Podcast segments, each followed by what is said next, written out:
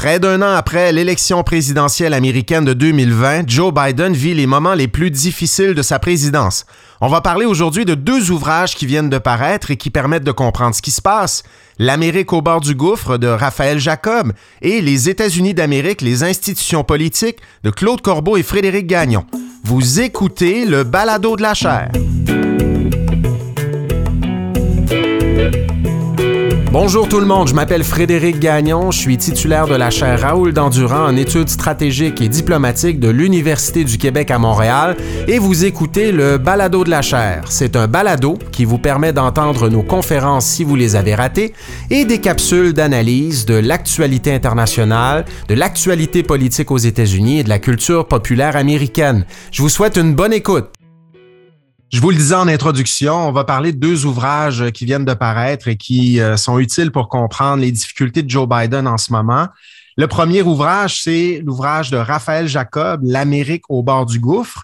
C'est paru le 24 septembre dernier aux éditions Robert Laffont et on a le plaisir de recevoir Raphaël Jacob euh, qui se joint à nous pour le balado cette semaine. Bonjour Raphaël, ça va?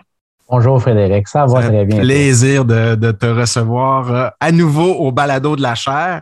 Et je me disais que ce serait bien de te recevoir quand tu ferais paraître cet ouvrage qui est ton premier ouvrage depuis l'arrivée de Biden à la Maison Blanche, qui suit un ouvrage que tu avais fait paraître sur euh, la présidence Trump, qui s'intitulait Révolution Trump. Et je me disais que je voulais te recevoir parce qu'on, bon, il y a un autre ouvrage qui est paru il y a quelques semaines, euh, celui de Claude Corbeau et de moi-même sur euh, les États-Unis d'Amérique, les institutions politiques. C'est la cinquième édition de cet ouvrage que j'ai fait paraître chez Septentrion. C'est mon premier livre aussi depuis l'arrivée de Biden à la Maison-Blanche, puis j'avais envie de discuter avec toi de, de cette première année-ish de Biden. Euh, mais avant d'en parler, euh, dis-nous un petit peu ce que tu expliques dans ce livre-là, dont le titre est, bon, euh, peut faire peur, peut inquiéter, mais je sais que tu étais inquiet après les événements du 6 janvier dernier au Capitole, notamment. On s'en était parlé euh, à ce moment où les partisans de Trump tentent, tentent d'interrompre le processus de certification des votes de la présidentielle de 2020. Donc, on a l'impression que la démocratie américaine est peut-être en train de glisser vers autre chose.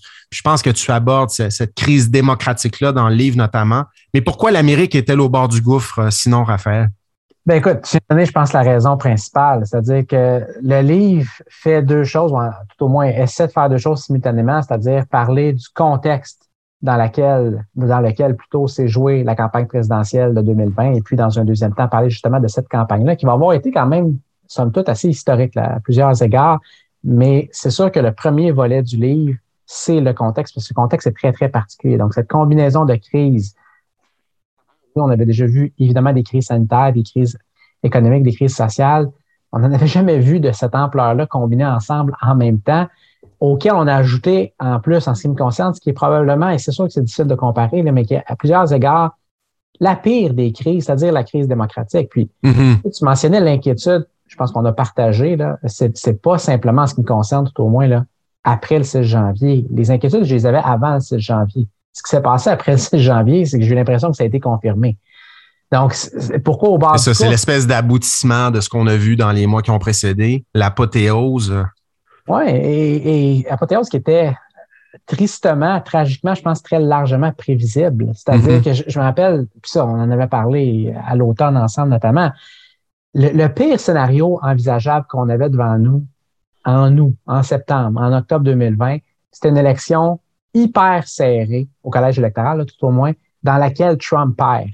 Parce qu'évidemment, s'il perdait, il perdait de façon décisive, c'était plus difficile pour lui de contester, là, vraiment de façon robuste. Et au contraire, évidemment, s'il gagnait, ben, disons on ne s'attendait pas, on ne craignait pas euh, au genre de comportement qu'on a vu de la part du président, euh, de la part de Biden s'il avait été celui qui avait perdu. Et donc, on a eu le pire des scénarios, c'est-à-dire un résultat hyper serré au collège électoral. On le rappelle, le moins de 45 000 votes dans trois États qui ont fait la différence, très comparable à l'inverse à ce qu'on avait vu, on le sait, en 2016. Euh, et en plus de ça, à cause évidemment des conditions sanitaires, le fait que ça a pris des jours et des jours et des jours avant qu'on ait un résultat vraiment confirmé. Donc, ça a mis euh, vraiment la table pour, encore une fois, ce qu'on craignait, c'est-à-dire non seulement une contestation, mais, mais une obsession à bloquer, à tenter de renverser les résultats. Puis ça a culminé à quelque chose que oui, je pense de, de façon générale, on pouvait prévoir, c'est-à-dire du grabuge, mais quelque chose d'aussi aussi horrible, en fait, là, aussi horrifiant. Honnêtement, non. Je ne sais pas pour toi, là, personnellement. Je pense pas que je pensais voir ça de ma, vie.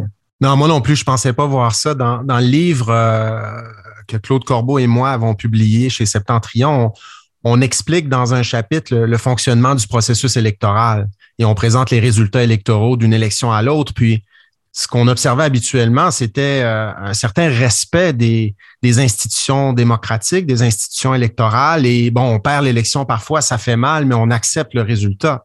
On accepte le résultat. Alors que là, c'est pas ce qui s'est passé. C'est pas ce qui s'est passé. Tu l'as bien, tu l'as bien dit. Euh, et euh, honnêtement, moi, je pensais jamais voir des événements comme ceux du 6 janvier au Congrès des États-Unis. Je savais que les certains mouvements d'extrême droite étaient très motivés. Euh, certains partisans de Trump l'appuyaient envers et contre tous. Mais d'aller jusqu'à à, essayer de mettre le, processus électoral américain sur pause, je ne pensais pas qu'on verrait ça. Et c'est probablement signe que oui, l'Amérique est au bord du gouffre pour euh, reprendre l'expression que tu emploies euh, dans ton ouvrage. Et c'est vrai que ça peut sembler alarmiste, euh, mais je pense que le 6 janvier, on, est venu à un cheveu de, passer à autre chose dans ce pays-là. Et tout ce que les pères fondateurs américains avaient en tête au moment euh, de rédiger le projet constitutionnel le prenait le bord finalement le 6 janvier, c'est-à-dire ben, on a pratiquement un coup d'État, on a, on a euh, un pays qui glisse vers autre chose. Est-ce que tu as l'impression que le 6 janvier était un, était un, disons, un événement unique euh, ou est-ce qu'il euh, y a encore dans ce pays-là les germes euh, d'une situation semblable qui pourrait se reproduire, je sais pas, au cours des prochains cycles électoraux? on peut parler de la popularité de Trump en, en vue de 2024. Il va peut-être se représenter. Est-ce que le 6 janvier, c'est un réveil ou c'est le début de quelque chose qu'on pourrait voir à l'avenir encore? Je sais que c'est dur de prédire l'avenir, mais est-ce que les normes ont, évolué à ce point dans ce pays-là où euh, il y a quand même ce risque-là pour la suite des choses? Écoute, pour moi, un n'empêche pas l'autre. Tragiquement aussi, je pense qu'en fait, un peut être accompagné de l'autre, c'est-à-dire que ça peut être à la fois un réveil et seulement le premier chapitre. C'était, oui, je pense, un événement unique, mais en même temps, c'est conjugué, je pense, euh, euh, correctement au passé. Ça ne veut pas dire que ça va, ça va demeurer un événement unique. Mm-hmm. et, dans le livre, il est question de ce qui s'est passé en 2020. En même temps, c'est il est aussi question des implications, justement, que, que tu évoques, c'est-à-dire pour les, années à venir. Puis la réalité, c'est que quand on voit ce qui s'est passé depuis 2020, en fait, techniquement, depuis le 6 janvier 2021, depuis le début de l'année, je ne sais pas ce que tu en penses, mais personnellement, je trouve ça presque plus inquiétant. Mm-hmm. Parce que, tu tu disais, que, dans ton livre. Soit dit en passant, si je me permets la, petite parenthèse, je parle de la cinquième édition. Ça fait quelques années que j'enseigne. J'ai, à chaque fois que j'ai enseigné un, cours sur le, système politique américain, ton, ben, votre, j'aurais dire, votre, votre manuel était le manuel obligatoire que j'ai imposé aux étudiants et aux étudiantes. J'avais commencé avec la troisième édition. On est passé par la quatrième et la cinquième. Donc, euh, c'est, pas des paroles creuses. Je, je, je prêche par l'exemple. Je le recommande formellement en fait, je l'impose formellement lorsque, lorsque j'enseigne le cours. Ça, ils ont, ils ont pas le choix. pas le choix. Fait que c'est pas juste que j'aime le livre, c'est que j'impose C'est ça. Je te remercie de tes bons mots, c'est gentil. Sincèrement, mais, mais bref, à la fois, ton, livre parle évidemment beaucoup de, de, ce qui est derrière, le mien aussi. Sauf que quand on regarde donc ce qui s'est passé et ce qui est en train de se passer présentement, c'est donc ce qui, est extrêmement. Contre, je ne veux pas faire dans, dans l'alarmisme, je pense que tu as utilisé un bon mot. Mais je pense pas que c'est de l'alarmisme de dire que c'est extrêmement inquiétant de voir que mois après mois après mois, depuis, depuis le 6 janvier, il y a une tentative délibérée et pire encore, clairement fructueuse de, tu me pardonneras l'anglicisme, mais faire du whitewash, euh, minimiser, presque faire dans la négation. Ben, c'était-tu vraiment si grave que ça? Il ne faut pas exagérer. Est-ce que c'était vraiment un coup d'État? C'était vraiment une tentative de coup d'État? Puis, même dernièrement, dans les dernières semaines, les derniers mois, de, non seulement aller dans la négation, mais en fait, inverser les rôles. C'est-à-dire que les, personnes qui mériteraient qu'on les défende, ce sont les insurgés. Les personnes qu'on devrait traîner en justice, ce, sont les policiers qui ont, dans certains cas, là, on s'est abattu une insurgée. Et, tu te dis, wow! Et, non seulement il y a cette tentative délibérée-là de la part de Trump, de ses acolytes, mais de voir des dizaines de millions de, personnes qui suivent, qui suivent là-dedans. Moi, c'est pour la suite des, des, choses que je trouve ça extrêmement inquiétant. Oui, parce que ça reste, ce qui s'est passé reste justifié aux yeux de plusieurs personnes. Hein. Il y a encore tous les débats euh, en Arizona notamment à savoir si le, résultat de l'élection était, était crédible ou pas, s'il y a eu fraude électorale majeure. Euh, il y a encore des, débats, des audiences publiques sur cette question-là. Et il y a des gens euh, qui restent convaincus qu'en fait, M. Trump s'est fait voler l'élection et que le recours à, une certaine violence était justifié dans ce contexte-là. Parce que le pays est en train de leur échapper. Euh, on est en guerre culturelle. c'est vraiment et, et, la fin justifie les moyens. Donc, on est un petit peu dans cette logique-là. Et je suis pas en train de dire qu'il y avait qu'il y avait pas ça avant parce que cette espèce de guerre identitaire entre deux camps euh, euh, qui ne peuvent plus discuter, tout ça, il y, en a eu avant sur euh, des questions comme l'avortement, le mariage gay et tout ça. Mais ça ne touchait jamais à ce point-là le résultat d'une élection. le système, le fonctionnement du système politique américain. les Américains américaines étaient très divisés, mais s'entendaient pas mal pour dire que c'est un, un, bon système. Euh, il y a une espèce de sacralisation des textes fondateurs aussi, la Constitution américaine, euh, la Déclaration d'indépendance, le processus, euh, tout ça. Mais là, ça, c'est comme si ça prenait le bord pour certaines personnes.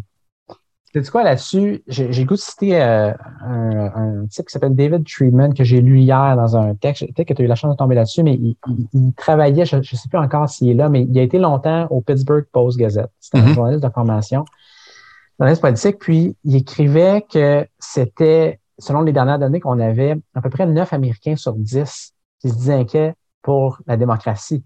Et ça, pour moi, c'est, pas simplement inquiétant au premier, à la première lecture, au premier niveau, c'est-à-dire, wow, il y a beaucoup de gens qui s'inquiètent. C'est que si la proportion est aussi élevée, que ça, tu sais comment est-ce que ça implique. Ça veut dire qu'il y a presque autant de démocrates convaincus que de républicains convaincus qui s'inquiètent. Sauf qu'ils le font pour des raisons et avec des perspectives foncièrement différentes et en fait irréconciliables. Donc, tu as des, des dizaines de millions de personnes qui appuient Donald Trump, qui l'ont appuyé, qui continuent de l'appuyer, qui sont sincèrement inquiets de la démocratie parce qu'ils croient sincèrement ces mensonges-là. Mm-hmm. Donc, c'est ça qui est inquiétant. Puis, tu sais, tu mentionnes l'histoire de recompter, de re-recompter, de re-recompter dans des États comme l'Arizona, comme la Georgie. Écoute, le dernier rallye partisan que Trump a donné, là, on enregistre ceci euh, début octobre, c'était fin septembre. En tout cas, tout au moins celui que moi j'ai vu, c'était en Georgie. Puis, il donne un, discours enflammé où, écoute, je ne l'ai pas calculé au prorata, mais c'est une énorme proportion du discours qui est uniquement dédié à la question de la contestation électorale, du vol électoral, de la fraude, etc. Et il te lance des chiffres complètement bidons, mais qui sont présentés de façon, pour les gens qui sont peut-être pas initiés ou moins initiés, vraiment convaincante. Puis il parle justement du recomptage, du énième recomptage qu'on vient de conclure en Arizona, qui a montré, soit dit en passant, que non seulement Biden a réellement gagné, mais tu sais ce que je veux dire? Par plus de votes. Par plus de votes que le compte original. Donc ça, c'est la vérité objective. Il y a des choses qui sont discutables, euh, qui sont des questions de valeur, etc. Il y a aussi des faits objectifs. Ça, c'est mm-hmm. un fait objectif. Trump arrive devant ses, supporters et parle. C'est pas comme s'il se cachait du recomptage en Arizona, ce qui aurait, dans un monde normal, dû être une source d'embarras puis de honte pour lui. Parce que c'est lui qui demande ça depuis des mois. Là, on le fait et ça lui donne entièrement tort. Et au lieu de, se défiler, il en parle. Et qu'est-ce qu'il fait? Il présente ça comme un, un, recomptage qui a validé le fait qu'on a volé cette élection-là. Et, tout le monde qui est là applaudit à tout rond. Donc, c'est c'est un, un monde parallèle. Et c'est n'est pas un monde parallèle avec une ou deux personnes. C'est un monde parallèle avec des dizaines de millions de personnes. Non, c'est ça. Et ces partisans restent, restent gonflés à bloc. Si on, si on regarde, disons, les, les sondages d'opinion en vue de 2024, à moins de me tromper, Donald Trump reste le candidat républicain favori en vue des primaires de ce parti-là pour 2024.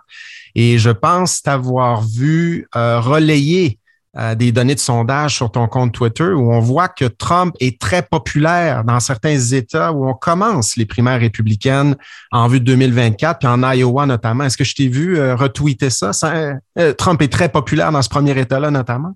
J'ai vu, tu as bien retenu le tweet. Les tweets sont si rapidement oubliés. Celui-là, au moins, va avoir duré quelques heures. Non, mais ça frappe. C'est que là, ah ça, frappe. C'est, je me souviens pas du pourcentage que tu donnais pour l'Iowa, mais 50, plus de 50% d'appui, quelque chose comme ça. C'est le taux d'opinion, le pourcentage d'opinion favorable à son égard. Selon le dernier sondage du Des Moines Register, qui est, tu le sais, l'espèce de, petite bible de l'Iowa, euh, tout au moins pour ce qui est des sondages d'opinion depuis très longtemps, et, on met son pourcentage donc d'opinion favorable. Puis là, ça, c'est, pas auprès des, électeurs républicains. Ce sont tous les électeurs de l'Iowa à 50 Tous les électeurs de l'Iowa. Électeurs. Donc, une majorité qui a une opinion aujourd'hui favorable à l'endroit de Trump. Et l'Iowa, oui, c'est vrai que c'est un État que Trump a remporté deux fois, il faut le mm-hmm. dire. Sauf que c'est pas le Mississippi, c'est pas le Wyoming, c'est pas la Virginie occidentale. C'est un État aussi que Barack Obama a remporté deux fois. C'est un État qu'Al Gore avait remporté en 2000, que Bill Clinton avait remporté deux fois. Bref, c'est un État qui très souvent a voté, dans les dernières années, les dernières décennies, a voté pour les deux partis. C'est un État qui était chaudement disputé.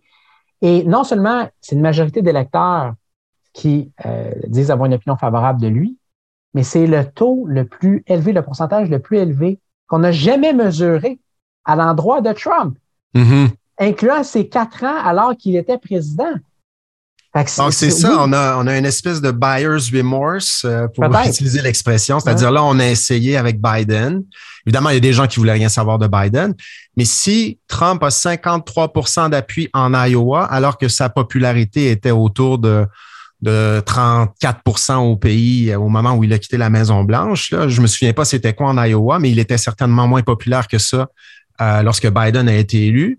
Et là, ben, après ou assermenté tout au moins. Oui, exactement. Et là, ben, près d'un an après l'élection de 2020 en Iowa, ce qu'on dit, c'est finalement buyer's remorse. Euh, Trump était peut-être pas si pire que ça.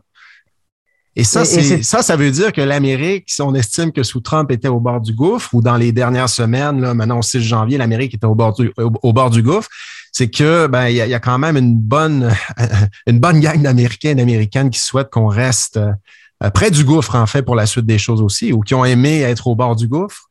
Ils veulent sauter dedans carrément. ben, je ne vais peut-être pas aller jusque-là, mais, mais c'est signe aussi que les deux partis sont peut-être incapables de se renouveler en ce moment. Puis du côté démocrate aussi, je veux dire, puis on le voit, on pourra peut-être parler de Biden tantôt, mais on s'est tourné vers Biden. C'était une espèce de, candidat refuge, si je peux m'exprimer ainsi, alors qu'il y avait d'autres candidatures en vue de la présidentielle de 2020. Mais on se disait là, il faut juste regagner la Maison-Blanche, puis Biden est quelqu'un d'expérience mais c'est signe que le parti n'a pas été capable de se renouveler quand même en 2020. Et Biden, qui a beaucoup d'expérience, a quand même beaucoup de difficultés au sein de la Maison-Blanche en ce moment. Peut-être que ce pays-là est ingouvernable. C'est peut-être pas juste la faute de Biden. L'Amérique est au bord du gouffre, comme tu le dis, c'est que il y a des crises importantes. Euh, les institutions politiques sont verrouillées pour toutes sortes de raisons. Mais le Parti démocrate et le Parti républicain, si c'est encore Trump en 2024, sont incapables de se renouveler en ce moment. C'est fou. Oui, c'est fou. Puis, tu sais, ce qui est remarquable, c'est que présumant, puis c'est pas une présomption, je pense qu'on devrait avoir, il est tellement tôt, mais, mais disons, ouais. fin d'argument, qu'on avait un autre duel Trump-Biden. Ce qui c'est, mm qu'en soit, là. Si, si ma mémoire est bonne, soit en passant, on avait eu, on avait presque eu ça dans les années 40, quand on avait eu Roosevelt contre Dewey, puis Dewey était revenu quatre ans plus tard, mais c'était contre Truman. Mais sinon, je pense que pour avoir quelque chose de la sorte, pour montrer au, 19e siècle que c'est deux élections en ligne avec les deux mêmes candidats des deux partis majeurs. Bref, si on avait ça, ça serait la troisième élection consécutive où on tient le même discours. C'est-à-dire, on avait dit la même chose après, en 2020, même chose en 2016, Clinton-Trump, Biden-Trump, là, ça sera encore Biden-Trump, puis on disait de part et d'autre, voyons, comment ça qu'on est pris avec des, candidats comme ça? Et je, encore une fois, on peut faire dans l'agisme, mais comment ça qu'il n'y a pas plus de renouveau que ça au sein des deux partis majeurs? Puis à la limite, Trump pourrait peut-être être vu comme étant nouveau, même s'il était, on sait, le candidat, en fait, le, nouveau président le plus âgé en 2016, avoir été élu. Mais là, rendu en 2020, puis encore plus en 2024, je pense qu'il n'y a personne qui peut présenter Trump comme un agent de changement ou un agent de renouveau. C'est absurde. Et, Biden, à plusieurs égards, encore moins. Donc, effectivement, c'est quand même parlant. Puis, ce qui est remarquable aussi, c'est que dans les dernières années, à la fois du côté démocrate et du côté républicain, on a, on a élu, on a réussi à faire élire quand même des grosses pointures, des, des, des vraies vedettes jeunes, et de les voir avoir beaucoup de difficultés à émerger. C'était vrai pour ces démocrates-là en 2020 avec Biden.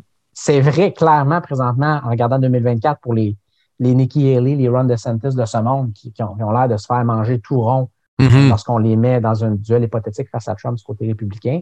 Donc oui, ça en dit, je pense, quand même long sur le, système qui est peut-être sclérosé à quelques égards. Dans, le livre euh, que Corbeau, euh, Claude Corbeau et moi avons publié, on, explique comment le système fonctionne. Et une des conclusions de l'ouvrage, c'est de dire que c'est quand même très difficile pour le président des États-Unis de, faire le travail. C'est un, système qui, euh, qui inclut en son sein des mécanismes de poids et contrepoids qui font en sorte que le président, oui, peut bien proposer tous les budgets qu'il souhaite, mais le Congrès doit les adopter et tout ça. Euh, et on le voit à l'heure actuelle, tu en parles dans ton livre, il y a des crises majeures. On a parlé de la crise démocratique, mais Biden reste aux prises avec les trois autres crises euh, dont tu parles dans ton ouvrage, la crise sociale, la crise économique, la crise sanitaire. Est-ce que dans ce système où il y a énormément de verrouillage que l'on décrit dans notre ouvrage, Biden est en mesure et capable en ce moment de régler les trois crises dont tu nous parles dans, dans cet ouvrage-là, la sanitaire, la crise économique, la crise sociale. Est-ce que ben euh, Biden a fait des progrès sur, sur ces trois crises-là? Et est-ce que c'est possible d'en faire compte tenu de, du fonctionnement de ce système politique et des, des rancœurs qui existent à Washington en ce moment entre les deux partis, puis au sein des partis aussi, au sein du Parti démocrate notamment? Oui, ben, premièrement, je pense qu'il faut quand même mettre l'emphase sur le fait que la, la crise dont on parle depuis tantôt, la crise démocratique, n'est pas résolue. Là. non, elle n'est pas réglée non plus. Elle n'est pas réglée. Là. Puis non seulement elle n'est pas réglée, mais comme on disait tantôt, on a peut-être juste vu le début de cette crise-là. Donc, ça, je pense que ça mérite d'être dit. Puis, puis même avant d'aller plus loin, dans le cas de cette crise-là, je suis même pas sûr que Joe Biden puisse réellement faire quoi que ce soit. C'est ça aussi qui est inquiétant. Euh, pour les trois autres, là aussi, je pense qu'on peut vraiment se poser des questions par rapport à ce que le président peut réellement faire. Ce qui est positif, je pense, pour lui, pour le, pays, l'ensemble du monde, même, c'est moi, pour la crise sanitaire et la, crise économique, ça va mieux que ça allait, mhm, clairement. Mhm. Pour la crise sociale, qui fait allusion là, à, tout ce qu'on a eu comme manifestation, comme tension suite à la, mort, en fait, au meurtre de George Floyd l'été dernier, l'été de 2001, je devrais dire. Euh, est-ce que c'est mieux? C'est mieux dans le sens où on n'a plus les tensions aussi vives et aussi visibles qu'on avait il y a un an. En même temps, est-ce que, est-ce que les problèmes qui sont à la base de ça sont réglés ou sont vraiment améliorés? C'est une question vraiment ouverte. Puis d'ailleurs, c'est vraiment intéressant qu'on se parle de ça. Je pense que je mettrais davantage en fait l'accent sur, la crise sociale que sur les deux autres parce qu'on on en parle tout le temps. Là, les, ces questions budgétaires, la vaccination pour ce qui est de la COVID, etc. Mais sur la question des, enjeux raciaux, des enjeux euh, de, de, de, tension sociale, etc., dans les derniers jours, qu'est-ce qu'on a appris? On a appris qu'après des mois, puis des mois, puis des mois de négociations, les législateurs démocrates et républicains, qui pour une fois sur un gros dossier essaient réellement de collaborer ensemble pour réformer tout ce qui est pratique policière, etc., avaient échoué. Mm-hmm. Donc, tout ce qui était, je ne sais pas, tu as, probablement vu ça, là, euh, tout ce qui était cette espèce d'effort bipartisan-là au Sénat est mort. Et donc, est-ce que c'est de la faute de Joe Biden? Pas vraiment, dans la mesure où je pense que c'est ça, fait vraiment un, état d'un pays, effectivement, qui est particulièrement présentement très difficile à gouverner. Exact. Même dans les rares cas où il semble y avoir un minimum de consensus pour essayer de travailler ensemble.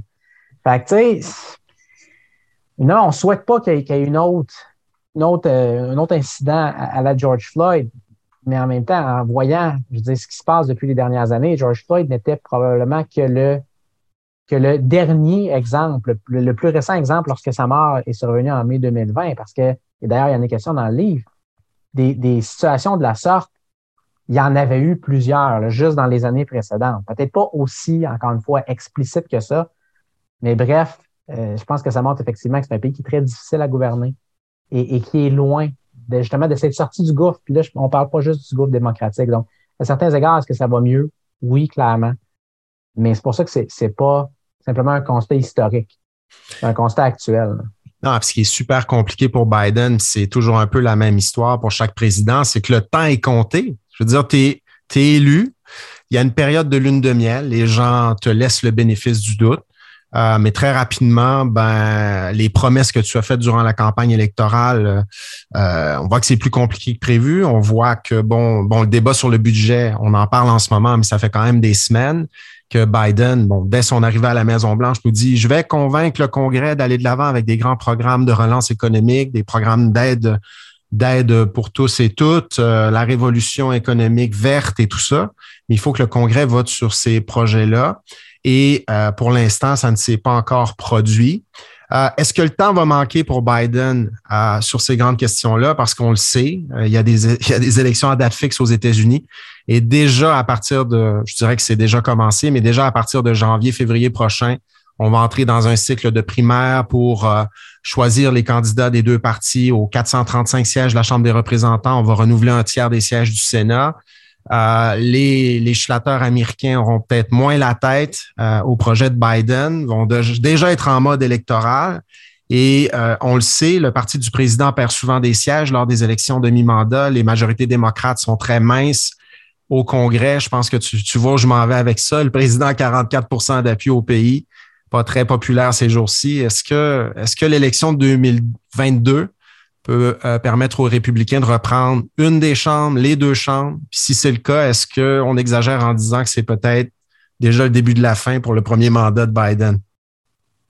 Wow. Où commencer?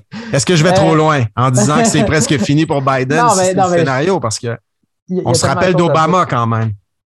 Mais justement, ça dépend comment on regarde l'exemple Obama. C'est-à-dire que oui, Obama, on sait, a connu, ou plutôt son parti a connu des élections de mandat extrêmement difficiles en 2000, en fait, historiquement difficiles en 2010. Première élection. C'est deuxième aussi, soit en passant en 2014. C'était deux, deux raclés, en fait, euh, lors des élections de mi-mandat. Donc, si on, parle, par exemple, de la possibilité ou la facilité pour le président de faire passer son programme politique euh, après coup, oui, c'est peut-être le début de la fin de la présidence Biden déjà c'est surréel constant, comme tu dis, ça fait même pas un an qu'il est en fonction.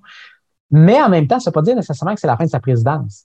Parce qu'Obama, on connaît la suite de l'histoire, il avait été réélu. Puis, euh, on se, tu te rappelleras, Bill Clinton aussi avait, avait, subi une sacrée raclée lors de ses premières élections de mi-mandat en, 2000, euh, en, 2000, en 1994.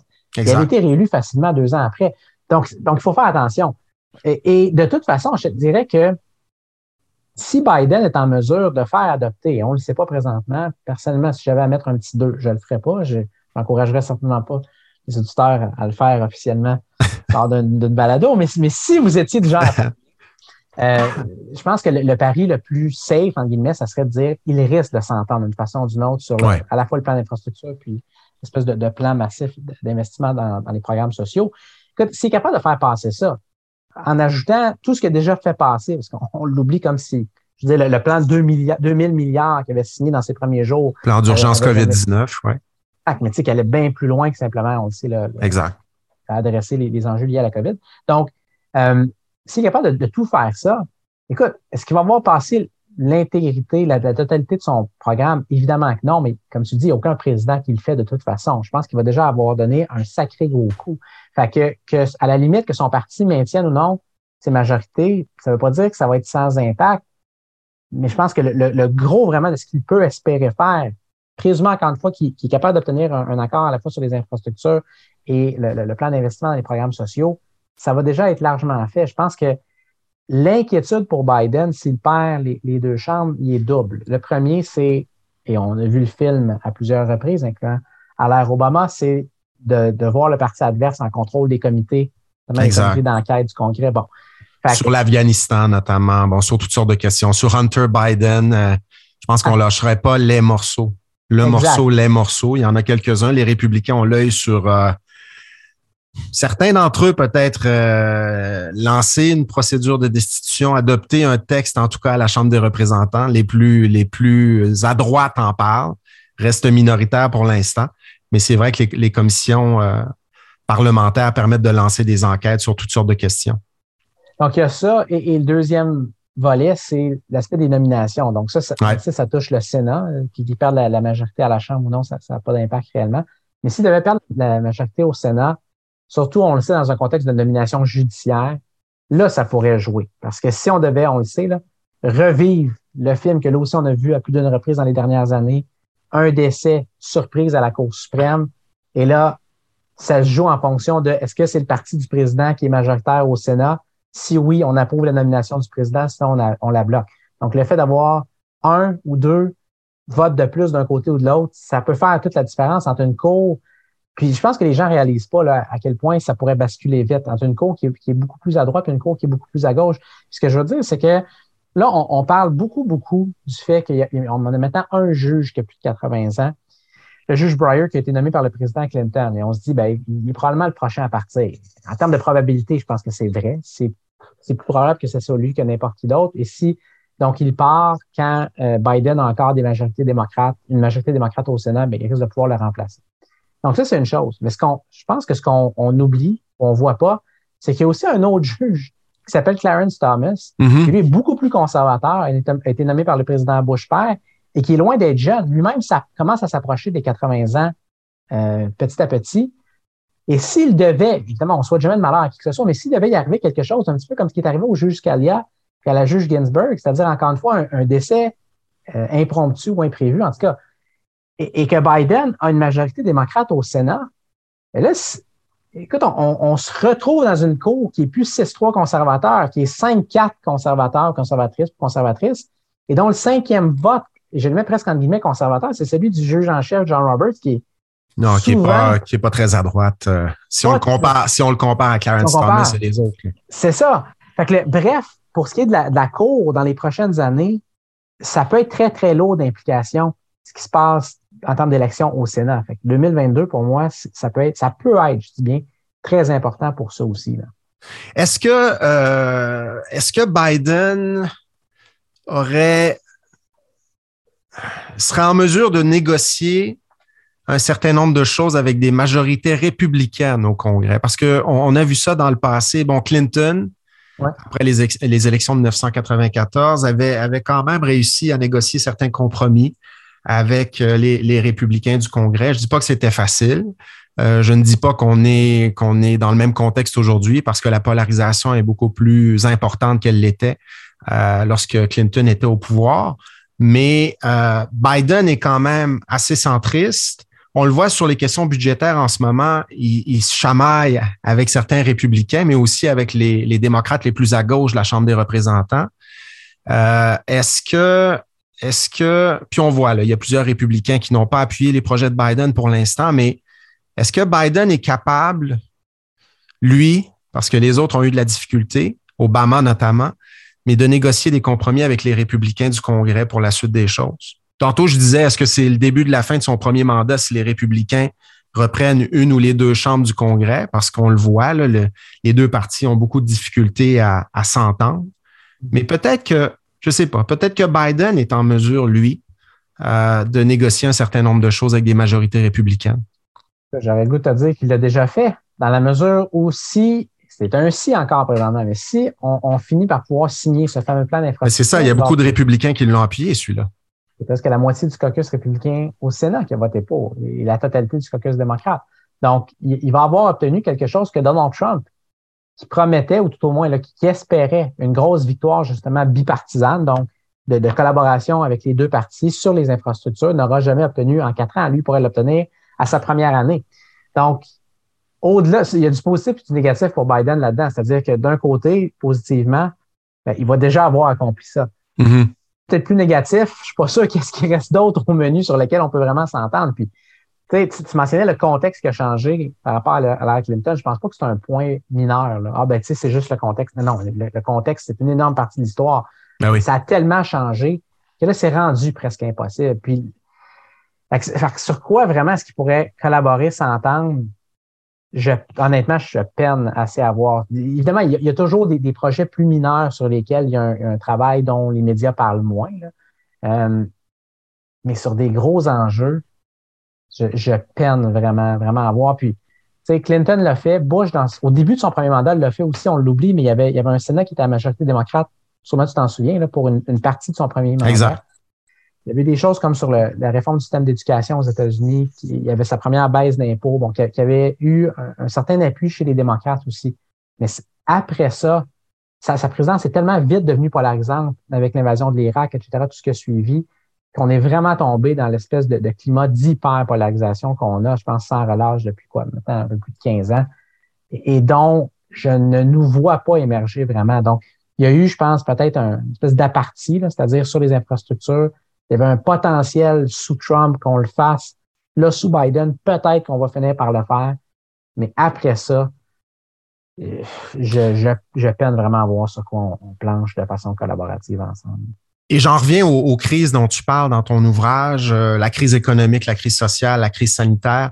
La crise économique, notamment, on le voit, l'économie va mieux. Si on regarde les indicateurs, je pense que Bon, évidemment, il y a un débat. Il y a des gens qui disent que M. Biden ne, ne, ne, fait pas bien les choses sur les, sur les enjeux économiques non plus. Bon, il y a un problème d'inflation en ce moment aux États-Unis. Les dépenses que Biden propose auront pour effet de creuser euh, le, déficit peut-être, à moins qu'on paie les projets avec des hausses d'impôts pour les plus riches. Bon, il y a un débat sur la performance économique de Biden, mais euh, on le voit, il y a quand même des gens en difficulté sur le plan économique dans ce pays-là. Il y a des inégalités profondes, très importantes. Euh, il y a des gens qui ont perdu leur, leur, leur, job pendant la pandémie de COVID-19. Et on le voit, le, la Maison-Blanche et le Congrès se, se chamaillent, ne sont pas prennent du temps avant d'adopter peut-être les, réformes, les mesures qui permettraient de, régler un certain nombre d'enjeux économiques, de questions économiques. Il y a des observateurs en ce moment, Raphaël, qui, en parlant de l'hyperpolarisation, en parlant des blocages et tout ça, vont même jusqu'à dire que, euh, en fait, le, système politique américain aujourd'hui, la manière dont il fonctionne, représente peut-être une, menace à la sécurité nationale américaine, peut-être une raison, un facteur du déclin des États-Unis aussi euh, sur la scène internationale parce que on le voit, ça fait des semaines que Biden se bat avec le Congrès sur des, grands plans qu'il propose. Et pendant ce temps-là, les gens attendent. Les gens attendent. Et il y a des pays à l'échelle internationale qui ont des systèmes politiques différents qui, eux, peuvent aller plus vite euh, sur certaines questions, certains enjeux, euh, certains enjeux, pardon, dont tu parles dans ton ouvrage. Est-ce que tu irais jusqu'à dire que ce qu'on voit en ce moment, aux États-Unis représente même une menace pour ce pays-là, une raison de son déclin sur la scène internationale? Bonne question. C'est une question très lourde. C'est-à-dire que je suis pas sûr que c'est le système en tant que tel. il n'y a aucun système qui est parfait, incluant les systèmes démocratiques.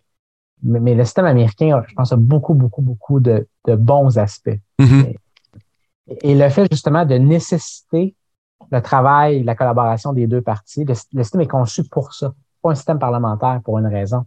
Et historiquement, ça, je pense que ça produit beaucoup, beaucoup de bien, notamment le fait que lorsqu'il y a eu des gros plans de réforme sociale, on n'a pas eu le choix, justement, d'aller chercher un minimum de consensus dans les deux parties. Ce qui est bon, je pense, d'un point de vue justement social, d'un point de vue démocratique, ça assure une certaine stabilité. Puis si on n'est pas capable d'aller chercher un consensus assez large, ça passe pas. Parce mm-hmm. que, à l'inverse, si on, force le pays à adopter quelque chose qui, pour 45, 50, 55% des gens, c'est juste, c'est pas acceptable. Ça, peut créer de l'instabilité, de la frustration, etc. Et, là, c'est tellement rendu difficile d'opérer dans ce système-là qu'on est en train, depuis les dernières années, d'opérer à l'intérieur d'un système qui, qui n'est pas parlementaire, comme si c'était un système parlementaire. Est-ce que est-ce que c'est un, un, risque à la sécurité nationale? Je ne sais pas, mais c'est certainement un risque, je pense, au système lui-même. Il n'est pas fait pour ça. Mm-hmm. C'est comme donner euh, de la viande à un organisme qui est, qui est, végétarien. Je veux dire, il, mm-hmm. est herbivore, il n'est pas fait pour ça. Puis là, c'est rendu que, tu sais, on se parle de législation, mais j'ai le goût de te, revenir avec la question des nominations judiciaires. Là, c'est rendu qu'on va, on va presque accepter comme étant le nouveau normal le fait que le président qui est au pouvoir est mieux d'avoir une majorité de son parti au Sénat. Sinon, qui oublie ça quand il y a un siège vacant exact. aux tribunaux fédéraux, incluant à la Cour suprême, parce que le parti adverse va le bloquer. Ça n'a pas de bon sens. Je veux dire, le système n'est pas conçu pour ça. Et, il n'a jamais été, euh, il n'a jamais opéré comme ça non plus. décennie après décennie, en fait, siècle après siècle, oui, il y a eu des nominations judiciaires qui ont été contestées. Dans certains rares cas, il y en a qui ont été rejetés. Mais, mais dans l'écrasante majorité des cas, même quand c'était pas des, c'était rare que c'était des votes unanimes, même quand c'était pas des votes unanimes, il y avait des votes pour les nominations judiciaires des présidents des deux partis par les, par les sénateurs des deux partis. C'est ça, ce qui se passait. c'est plus ça, là. Et, il y avait, il y avait parfois une opposition. Il y a certaines nominations de, juges fédéraux, juges à la Cour suprême. On peut penser aux juges Bork euh, qui, ont, été rejetés par le Sénat. Euh, il y avait des débats, euh, mais lorsque les nominations n'étaient pas rejetées et qu'il y avait des débats, il y avait quand même un, jeu de marchandage entre les deux parties. C'est-à-dire, on accepte de voter pour cette nomination-là, mais en échange de notre, de notre acceptation, on s'attend à ce que le président euh, ne bloque pas tel projet de loi qu'on a à cœur et tout ça. Euh, durant, la, durant la présidence de Clinton. oui, excuse-moi. Oui, vas-y, vas-y. Tu as raison. Et j'ajouterais même quelque chose d'autre aussi, c'est qu'il y avait des sénateurs des deux côtés qui reconnaissaient que les élections ont des impacts Exact. donc, même si à la limite, le président ne nous donne rien comme compromis, et même si on n'est pas d'accord philosophiquement avec le juge ou la juge qu'il nomme, c'est lui qui a gagné l'élection. Est-ce que le juge ou la juge qu'il nomme est compétent ou compétente? Si la réponse est oui, on vote pour. Et là, c'est plus ça, c'est deux blocs hyper homogènes. Et on dirait que le seul critère pour la grande majorité des sénateurs présentement, c'est quel est le parti du président au pouvoir? Est-ce que c'est le mien? Si la réponse est oui, je vote pour ces nominations, sinon je vote pour les bloquer. Le système n'est pas conçu pour ça. C'est ça. Non, au fond, donc, ce que tu dis, c'est que c'est pas le, c'est pas le système le problème, c'est l'utilisation qu'on en fait en ce moment. Ce sont des euh, acteurs présentement dans le système. Parce que on l'explique dans, dans, le livre euh, sur les États-Unis, euh, les institutions politiques, le livre de Claude Corbeau et, et, et, et moi. au départ, les, les fondateurs, lorsqu'ils rédigent le projet de constitution, insistent beaucoup sur cette nécessité de compromis. Au fond, ce qu'ils disent, c'est que dans, toute société, il y a des factions il y a des groupes, qu'on appelle des groupes d'intérêt aujourd'hui, des groupes qui n'ont pas la même vision des choses. On ne peut pas les faire disparaître. Ce qu'on peut faire, par contre, c'est créer un système politique, des institutions politiques qui va obliger ces factions-là, qu'on les appelle les partis politiques, qu'on les appelle les groupes d'intérêt, à s'asseoir, à discuter, à négocier et à produire, à adopter une politique publique qui est peut-être pas parfaite et tout à fait au goût de l'une ou l'autre des factions, mais qui est le reflet de la complexité de la société. Euh, et des multiples intérêts qui s'affrontent dans cette société-là. En ce moment, ben, il y a une faction, souvent, qui, euh, étant en position de pouvoir au sein d'une institution politique ou d'une autre, empêche le reste de la société d'aller de l'avant avec toutes sortes de projets. Et c'est, probable, je suis d'accord avec toi, c'est l'utilisation probablement qu'on fait des institutions politiques qui est devenue euh, problématique. Euh, je sais pas si, je sais pas comment on peut, comment on peut changer ça, Raphaël, honnêtement? Parce que quand j'ai vu ce qui s'est produit, je vais peut-être boucler la boucle avec ce dont on discutait au début de l'entrevue. Quand j'ai vu ce qui s'est produit le 6 janvier, le jour du 6 janvier, lorsqu'on a vu les événements au Capitole, je me suis dit, ça, c'est peut-être un tournant, un tournant qui va permettre à, cette société d'aller dans l'autre direction pour la suite des choses. C'est-à-dire, hé, là, on est allé très loin. On est allé au bord du gouffre, justement qu'est-ce qu'on fait? On continue à avancer ou on recule? Parce que si la prochaine fois, euh, les, acteurs qui veulent interrompre le processus électoral sont plus efficaces, peut-être qu'ils seront capables d'interrompre le processus électoral. Pour vrai. Peut-être qu'ils euh, seront euh, capables de mettre la main au collet des membres du Congrès qui sont présents au Congrès le jour de, ce, de cette étape importante dans le processus électoral et on ne sait pas ce qui se produira. Peut-être qu'il y aura peut-être que, bon, je ne sais pas ce qui se serait produit le, 6 janvier, mais j'ai l'impression qu'il y a des élus qui, qui auraient été tabassés probablement par les, par les mouvements qui étaient là. je veux même pas aller plus loin que ça, Raphaël. J'ose même pas imaginer ce qui aurait pu se passer. Mais si c'est ça qui se passe la prochaine fois, on, est vraiment dans le gouffre. Alors que je pensais que le 6 janvier, on s'éloignerait du gouffre. Mais on continue, en fait. C'est ça, c'est ça qui est problématique. On continue à utiliser les institutions politiques de la manière qui a mené cette société-là au bord du gouffre, comme tu l'expliques bien dans ton livre. Écoute, tu as évoqué la possibilité qu'on mette la main au collet des membres du Congrès. Je vais t'évoquer un scénario que j'évoque justement à la fin du livre, en, regardant en avant 2024, 2028, etc. La, la, possibilité qu'on n'ait même pas besoin de mettre la main au collet des membres du Congrès parce que eux-mêmes renversent le résultat des élections présidentielles. Puis ce que je veux dire par là, c'est que tu tu, parles du 6 janvier, puis tu fais que, wow, il y avait une espèce de moment où on se disait, OK, clairement, il va y avoir une prise de conscience collective, pas juste de la part des gens qui étaient opposés à Donald Trump, incluant ses supporters, que là, on est vraiment allé trop loin. Et pourtant, ce qu'on a vu, pas six mois plus tard, dans les heures qui ont suivi, quand le Congrès est retourné à l'intérieur du Capitole pour voter pour certifier les résultats électoraux, donc pour reconnaître la victoire de Joe Biden, c'est que c'est la majorité, et à ce jour, j'en reviens pas qu'on n'en ait pas davantage parlé, c'est la majorité des républicains qui ont voté contre la certification des résultats. Et, évidemment, la certification a été adoptée, les, démocrates étaient rendus majoritaires. Bon, il y avait un, nombre suffisant de, républicains de toute façon pour faire en sorte que ça passe. Mais si les républicains, par exemple, reprennent le contrôle en 2022, c'est un scénario parmi d'autres. Je suis pas en train de dire que mm. c'est ça qui va se produire, mais le simple fait que ce soit un scénario qui, pour moi, est plausible, devrait être terrifiant en soi. Donc, reprennent la majorité. On arrive en 2024, Trump revient, se représente, perd à nouveau, vient le moment de certifier les résultats d'élection, et là, on arrive au Congrès, on dit non. Non, non, c'est ça. C'est le genre de scénario qui pourrait se produire. Parce que la plupart des républicains, la très grande majorité des républicains, appuient encore Donald Trump. Peut-être qu'en secret, ils le détestent, mais en public. Ah, mais écoute, ça, on le dit depuis cinq ans. En, en, privé, ils l'aiment pas. Qu'est-ce que ça change, à la limite, en privé, ce qu'ils pensent? Ça change absolument rien. Ça change rien. Ils sont là. ça change rien dans la mesure où ça ne mène pas à des changements de position publique. Ils sont pas là pour leurs opinions privées. Ils sont là pour les votes qu'ils prennent de façon publique. Oui, puis ce qu'ils disent, ce qu'ils disent dans les médias, ce qu'ils disent sur les médias sociaux, euh, absolument. Ouais, le scénario 2022 vers 2024 que tu viens d'évoquer euh, est assez terrifiant. Et on le dit avec des, grands sourires, alors que c'est pas drôle. Mais c'est fou, c'est comme la politique fiction. Mais tu sais, on l'a dit combien de fois ensemble pendant les quatre ans de la présidence Trump, même avant, pendant la, première candidature Trump? C'est surréel, c'est de la politique fiction. Ailleurs, ça se peut pas. Mm-hmm. Et là, c'est souvent, il y avait des aspects qui étaient quasiment ludiques. Tu sais, quand, quand Trump riait de certains adversaires politiques, se, se, se, payait la, tête, par exemple, de Jeb Bush, bon, il y avait un aspect qui était mesquin, qui n'était pas mm-hmm. drôle, mais à certains moments, je pense qu'il y en avait plusieurs qui riaient. Bon, là, il n'y a plus rien de drôle. C'est vraiment pas drôle. Et euh, on va se laisser avec un sourire quand même. Parce qu'on va rester optimiste et euh, on, conserve nos liens amicaux, mais je pense qu'on a, on a de quoi peut-être s'inquiéter.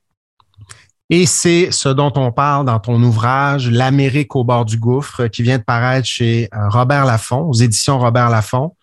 Un superbe ouvrage, euh, comme d'habitude, Raphaël, un esprit de synthèse, un esprit de synthèse exemplaire. tu reviens sur les fameuses crises dont on a parlé durant la présidence Trump. un beau retour sur le déroulement de l'élection de 2020 et tu nous le dis, 2020, c'est l'année où tout aurait pu basculer aux États-Unis. Tu vas jusque-là, puis je suis entièrement d'accord avec toi. Et euh, dans l'ouvrage qu'on a publié avec Claude Corbeau, on évoque évidemment, pas autant que toi, mais ces événements de l'élection de 2020. Et on tire à peu près la même conclusion que toi dans notre ouvrage, c'est-à-dire qu'il y a un système qui a été créé euh, euh, par les fondateurs américains lors de la Convention de Philadelphie de 1787. Et on a vu des évolutions importantes dans ce pays-là, des moments de crise importants. Puis il y en a eu plusieurs. La guerre civile américaine, euh, la, la, fin de la ségrégation raciale, l'assassinat de Martin Luther King. Je pense que ce qu'on a vu le 6 janvier dernier est un autre moment où on se demande, ben, est-ce que ce pays-là va, va, va aller dans le gouffre ou va euh, se maintenir en bordure du gouffre, sur le bord du gouffre, chancelant peut-être euh, avant de, revenir vers, vers, euh, vers, un endroit où il est un petit peu plus safe pour la suite des choses, si je peux m'exprimer ainsi. Donc, Raphaël, merci beaucoup d'avoir participé au, au balado. J'invite les gens à, se procurer ton ouvrage. Je pense qu'ils peuvent se le procurer à peu près partout. Je l'ai vu en tout cas, moi, dans plusieurs, dans plusieurs librairies autour ce week-end. J'ai ma copie, il est super intéressant. Je te félicite pour cette publication et je sais qu'on n'a pas fini d'en parler.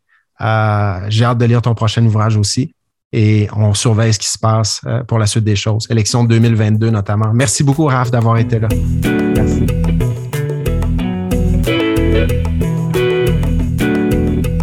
Vous remercie d'avoir écouté ce balado de la chaire. Si vous voulez nous poser vos questions, vous pouvez le faire sur les médias sociaux de la chaire Raoul Dandurand, sur Facebook, Twitter et Instagram, en utilisant le mot-clic balado de la chaire. Je vous invite également à consulter notre site Internet si vous voulez rester à l'affût de nos activités au www.dandurand.ucam.ca.